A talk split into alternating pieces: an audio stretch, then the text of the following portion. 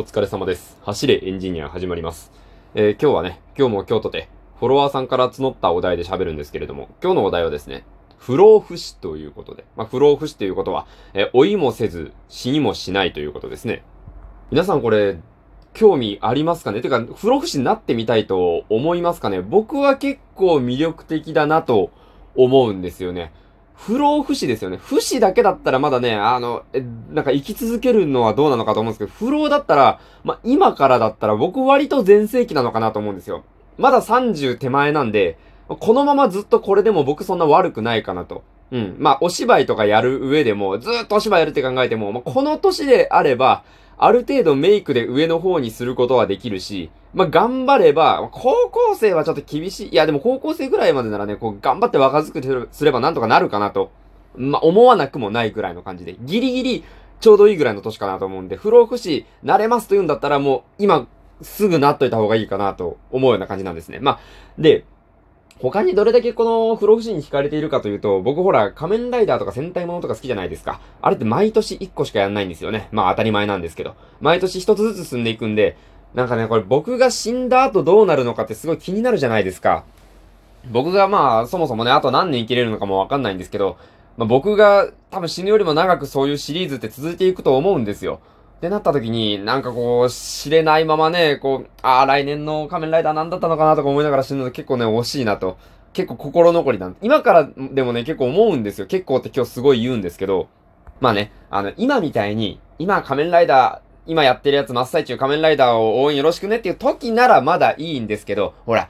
時期の移り変わりですよね。今で言う戦隊、今ね、あの、戦隊はキラメイジャーっていうのやってるんですけど、もう次の戦隊の名前とかロボとか全部出てるんですよ。全カイジャーっていう名前で、あの、どんな感じのロボが出てくるとかも出てて、でも番組はまだだし、おもちゃも発売されてないっていう状況で今ここで死んだら、すっごい心残りだと思うんですよね。うわ、全カイジャー面白そうだったんだけどな、みたいな感じになって、なんかね、すごい、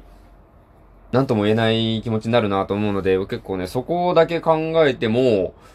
うん、不老不死ありかなと。不老不死になったらだってね、技術の進歩とかも見れるじゃないですか。僕、VR とか好きなんですけど、VR まだまだね、大きいのを被らなきゃいけないんですけど、そのうちメガネみたいな、サングラスみたいな形になったりとかすると思うんです。もうすでにね、そういう試作品とかも出てきたりしているので、本当にまあ、あと100年もすれば、僕らが全く想像もできないような世界になっていると思うんですよね。でも、あと100年生きるのはなかなか難しいなと。って思ったらね、不老不死興味あるなーって思うんですよ。まあ、あの、欲を言うならね、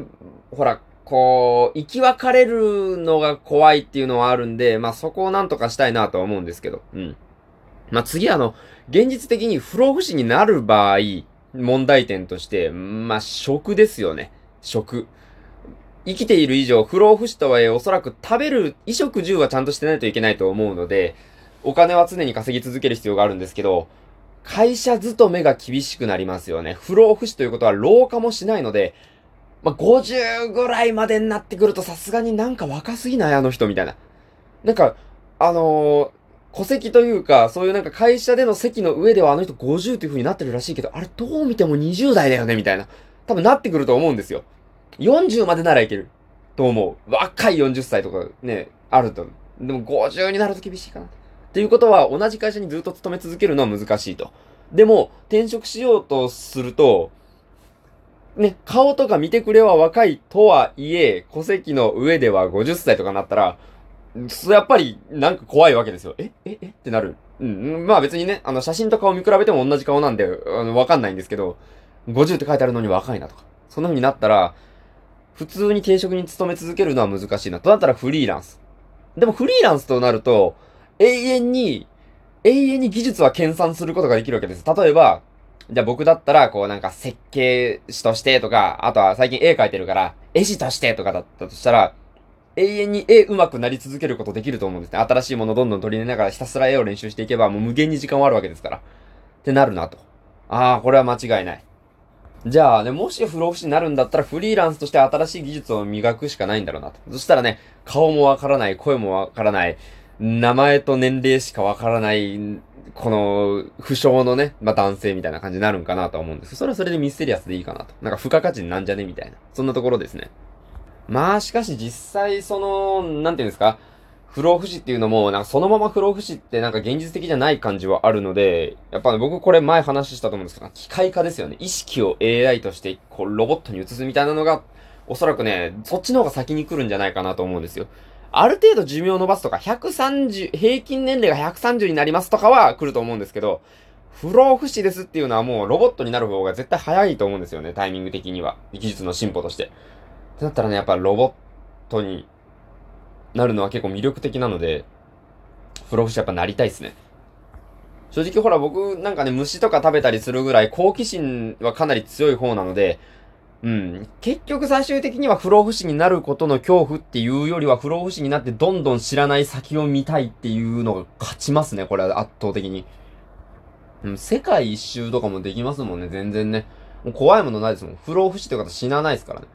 死なないってどういう感じなんですかね、でも。不老不死、死なないってなると、なんか、治癒能力とかあるんですかね？なんかこう、ほら、ターミネーターのあの、ね、液体金属の人みたいにバーンって撃たれてもなんか、ジャってこう、傷がギュってすぐなくなるとか、なんかそんな風だったらまあほんと全然どんな土地でも行ってやろうと思うんですけど、どれぐらいの感じで不死なんですかね？外傷には耐えられないのかな？その辺まあ設定次第かなみたいなところはあるんですけど、まあまあまあ、それはそれとしてやっぱり不老不死、うん、ならない手はないですね。なれますよと言われるなら。ぜひなってみたいです。